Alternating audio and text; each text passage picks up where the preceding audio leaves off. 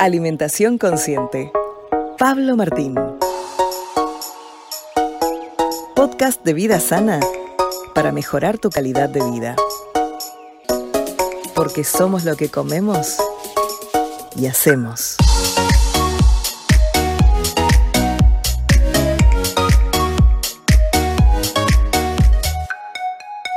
Hola, ¿qué tal? ¿Cómo están? Hoy vamos a hablar sobre las propiedades de los repollitos de Bruselas.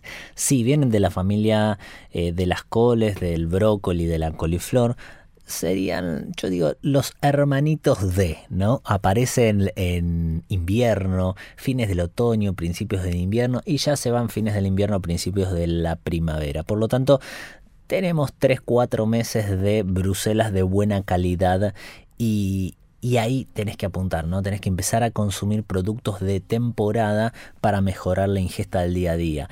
Pero quizás vos me decís, bueno, estoy en pleno verano y quiero consumir Bruselas. Bueno, ya hay empresas que venden repollitos congelados.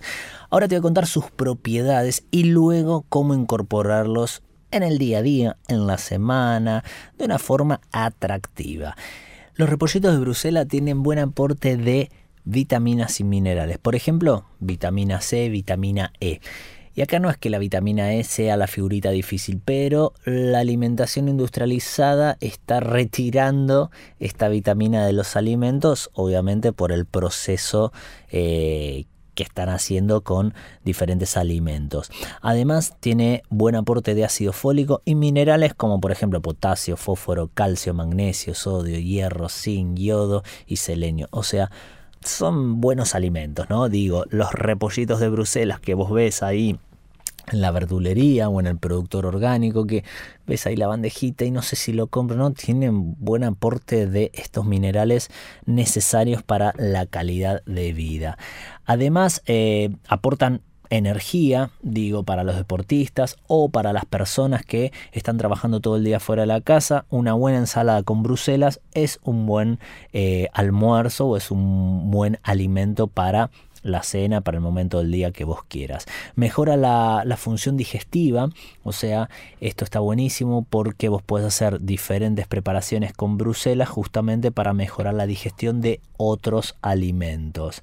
Ayuda a mejorar también la visión y tiene un buen aporte de antioxidantes naturales fisiológicos para el ser humano. O sea, digo, vos al consumir en justamente su temporada los repollitos de Bruselas tienen muchos beneficios y no por nada la naturaleza te pone los repollitos de Bruselas en pleno invierno, momentos donde el ser humano se enferma más fácilmente y justamente si vos sos de consumir variedad de alimentos vas a prevenir diferentes enfermedades.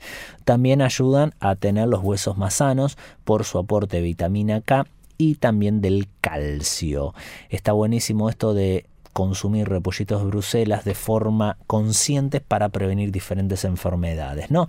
Pero me estás escuchando en este momento y decís, me encanta todos los consejos que me estás dando, pero ¿cómo incorporo este alimento en el día a día, ¿no? ¿Cómo incorporo para que sea fácil de asimilar todas las propiedades y también para que a mis hijos les guste? Porque muchas veces los niños no consumen las coles porque los padres no las cocinan bien. Entonces, primer consejo, ¿los repollitos de Bruselas se pueden consumir crudos? Ni. Eso depende la persona. Yo puedo llegar a consumir repollitos de Bruselas picados bien chiquititos o rallados y me caen bien en una ensalada y hay otras personas que lo probaron y no le cayeron muy bien. Entonces eso es muy personal.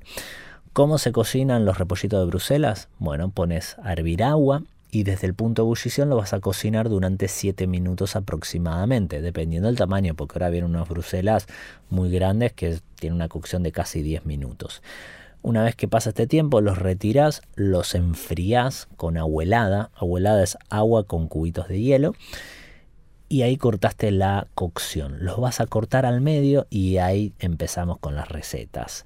Sartén bien caliente, un chorro de aceite de oliva o aceite de coco, Bruselas boca abajo, los vas a dorar durante dos o tres minutos y luego los empezás a sarteñar agregándole diente de ajo picado, perejil picado, cilantro, pueden ser las semillas del cilantro machacadas o las hojas del cilantro que quedan muy bien, sal, pimienta y un buen chorro de aceite de oliva o aceite de coco.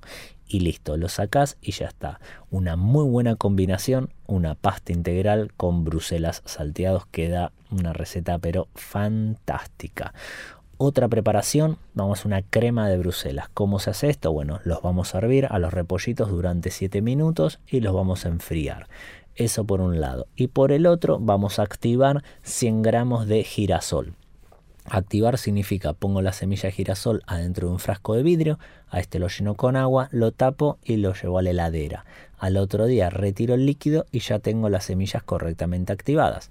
Voy a poner girasol adentro de la licuadora, le agrego 100 gramos de brusela por 100 gramos de girasol, una pizca de sal, una pizca de pimienta y si llegas a tener curry verde, una pizquita pero súper pequeña de curry verde. Si no lo tenés no te preocupes, le podemos poner o dos cucharaditas de provenzal y o dos cucharaditas de tomillo un buen chorro de aceite de oliva o aceite de coco y lo vas a procesar hasta lograr una consistencia de un queso crema untable.